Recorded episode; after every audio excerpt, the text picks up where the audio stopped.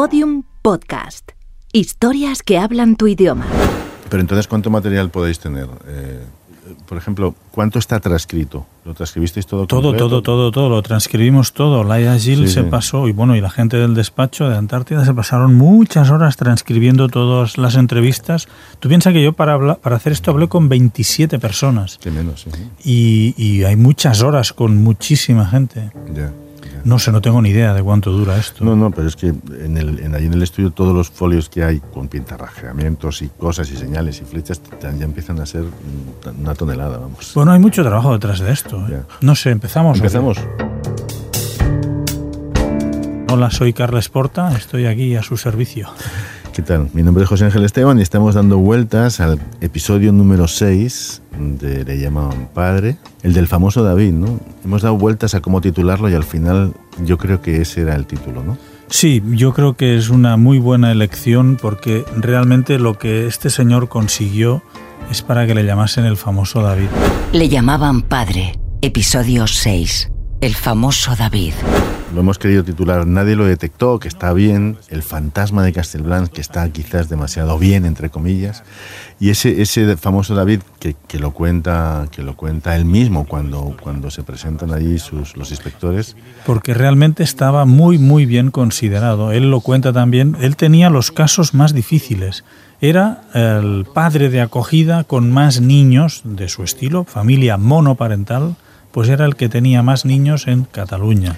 Y, y hay Y- que y- insistir que ha pasado decenas de inspecciones, de análisis. de Centenares, test, centenares. centenares. ¿no? Durante 17 años pasaban constantemente inspecciones por allí, pero eso lo guardaría un poquitín. Lo que sí que pasó fue exhaustivos exámenes para ser catalogado como padre de acogida y lo que todavía es más claro es que todo lo aprobó con muy buena nota y este señor recibía, le enviaban a su casa los casos más difíciles de hermanos, eh, tres hermanos, dos hermanos, chavales con deficiencias psíquicas. Eso es importante de entender porque puede, puede explicar muy bien por qué estaba tan bien considerado David Donet. David Donet, todo lo que no era el aspecto sexual en que fue realmente 51 años de cárcel, y eso lo dice todo, eh, hacía muy bien de padre y estaba muy bien con estos chavales en los otros aspectos. Tenía una paciencia y una dedicación a esos chavales que venían de entornos muy conflictivos, que yo creo que eso contribuyó mucho a que los que inspeccionaban esa casa levantasen, no, no estuviesen tan atentos. Sí, hay que, hay que recordar que Montse Juventin en el primer, yo creo que fue en el primer episodio, ¿no? Él decía, decía de, de David Donet que tenía mucha capacidad de diálogo, que no, que no utilizaba el castigo, y a ella le parecía muy interesante, aunque luego hemos visto que sí que utilizaba otra cosa de, otra, otro mecanismo, digamos, de compensación, por decirlo de alguna manera. Bueno, lo de los Lo de los privilegios. privilegios de la parte de arriba ¿no? de, de la casa. ¿no? Eh, pero es verdad que efectivamente era un hombre, y, él mismo lo dice, ¿no? para él esto le daba sentido a su vida, desde muchos puntos de vista, también desde el punto de vista puramente Sí. emocional, no solamente desde el sexual me refiero. ¿no? Sí, sí, sí. Pero una vez más, una casualidad hace que, que- que el punto de, de ataque sobre esta historia cambie. ¿no? Ese móvil estropeado de, de- de la hija de la, de la señora que va a ayudar La niña un día se le estropea su teléfono móvil y decide pedirle a uno de los chicos que vivía en la casa un teléfono que tuvieran porque en esa casa había teléfonos, había de todo, todo lo que querían en cuestión de videojuegos, teléfonos móviles y MP3. La chica le pide ese teléfono. La niña, curioseando en la carpeta de vídeos, observa que hay diferentes niños, entre ellos un chaval de 8 añitos, haciendo mm, cosas bastante muy raras de sexo. Como eh, ese móvil estropeado hace que des- descubramos esa historia. Y qué curioso que entre comillas también casualidad que a quien le vayan a dar las imágenes que han, que han grabado o que han descubierto sea el Tú, propio tú que eres guionista y con una larga experiencia, pones eso en un guion y cuesta de creer. Bueno, hay que encontrar las casualidades que sean expresivas, que sean explicativas. Y en este caso, quizás el móvil, la- los adolescentes, los WhatsApp, todo tiene que ver un poquitito con todo. sí, ¿no? sí, pero, encuentran, es la realidad la que nos encuentran un móvil en el que le dejan, se le dejan el móvil a la hija de la mujer de la limpieza. En ese móvil hay imágenes donde se ven solo unos cuantos niños teniendo relaciones entre ellos, es decir, no aparece Donet en esa cinta. Pero es que además va la mujer de la limpieza y ¿a quién le lleva el móvil? A David Donet. Esta chica cuando llegó acá haciendo que en el móvil había unas imágenes que eran muy fuertes, que bueno, pues, trae el móvil mañana. Le llevan las imágenes a David. Hemos visto, hemos oído, mejor dicho, y yo creo que también hemos visto. Eh, hemos eh, visto acústicamente, digamos, las, las dos reacciones diferentes, la de, la de Héctor al descubrir que a quien le llevan esas imágenes, esa Donet y la de Donet, cuando ve esas imágenes, se las guarda. Y dice, bueno, esto no es importante, yo voy a...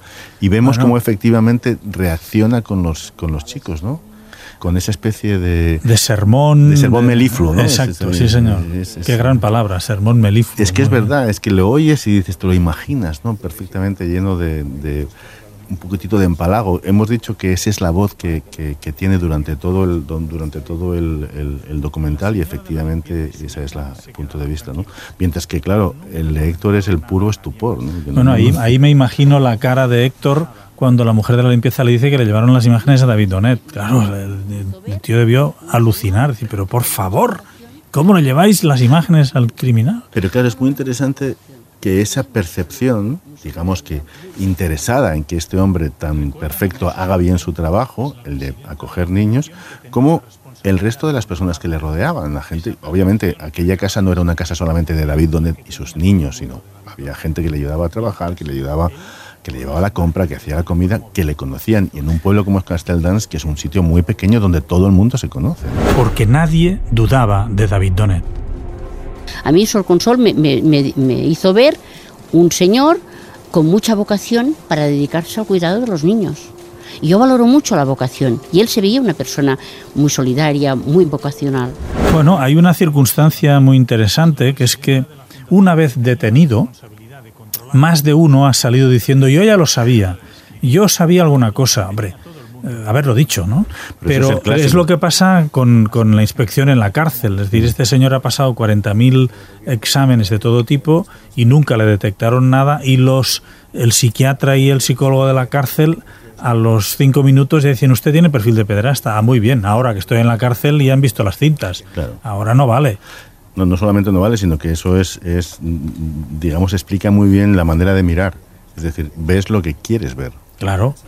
Y en Claro, el caso claro. de los vecinos de Casteldans y de la administración, lo que querían ver era un padre perfecto, que era lo que necesitaban Exactamente, ver, ¿no? sí señor. No, Y- no es nada fácil, ¿eh? no, no, es, un, es un tema muy complicado. Esto, insisto, en los guiones de las películas ves que lo colocas así, la realidad se te come, siempre, se te come de verdad. Y en este caso pasó esto. Sí, no, no estoy queriendo acusar a nadie, ni digo que, que eso, eso, es, eso es así, es decir, que esa necesidad, esa, ese punto, el- eso es el punto de vista, es decir, te hace ver las cosas como te interesan verlas, ¿no? Y ves lo que necesitas ver. Pero por eso esta historia es interesante porque hay un montón de elementos que hacían que eso fuera posible, que Mira- hacían que esa percepción de David fuera posible, ¿no? Además, la, la señora de la limpieza, que era una señora colombiana, eh, era educadora en Colombia. Y cuando le enseñó las imágenes a Donet, le dijo, "Bueno, y te exijo que te portes bien con eso, que les castigues, que hagas algo con ellos. Y Donet le dijo, no te preocupes, ya me ocuparé de ellos. Ellos son chavales que no viven la sexualidad como tú y como yo, vienen desde otro mundo más sexualizado, y eso en cierto modo es verdad.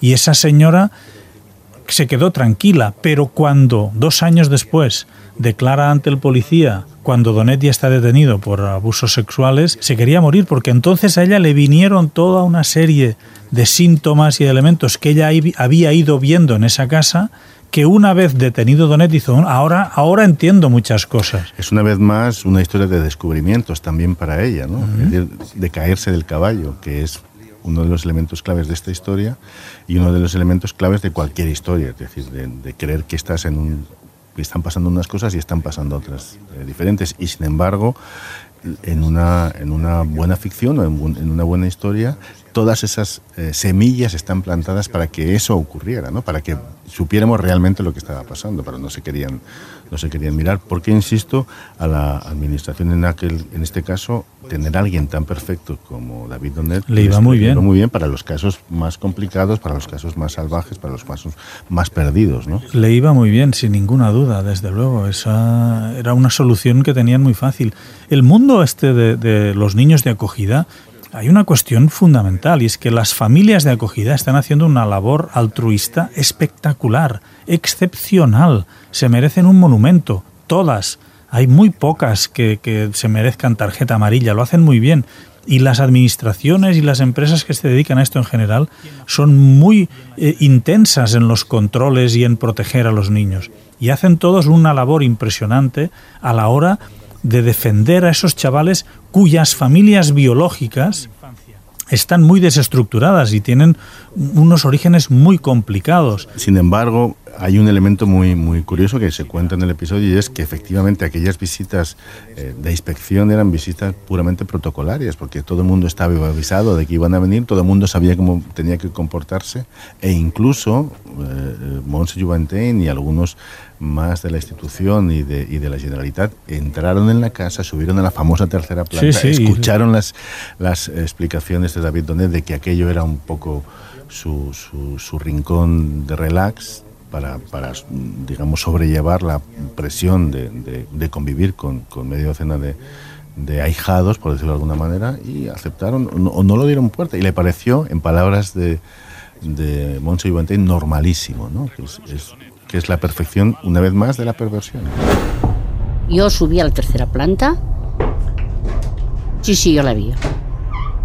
Y además íbamos con Sol Consol, si no recuerdo mal, y dos personas más de la entidad.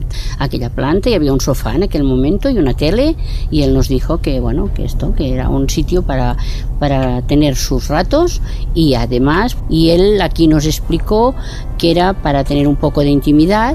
Aquí es aquello que a veces se dice que el que no sabe lo que busca, no sabe lo que encuentra. Nadie buscaba pederastia en el entorno de David Donet, ni pedofilia, ni nada de eso. Era el famoso David. El famoso David que consiguió un secreto, que consiguió manejar sus secretos. Y ahí está la clave, ahí está otra de las grandes claves, ¿no? ¿Por qué eso se mantuvo en secreto durante tantos años? Y el concepto es el secreto, el secreto. Ese secreto lo dejamos para el último episodio. Muy bien, perfecto. Todos los episodios y contenidos adicionales en leyamabanpadre.com. Síganos en Twitter arroba le llamaban padre y en facebook.com barra le llamaban padre.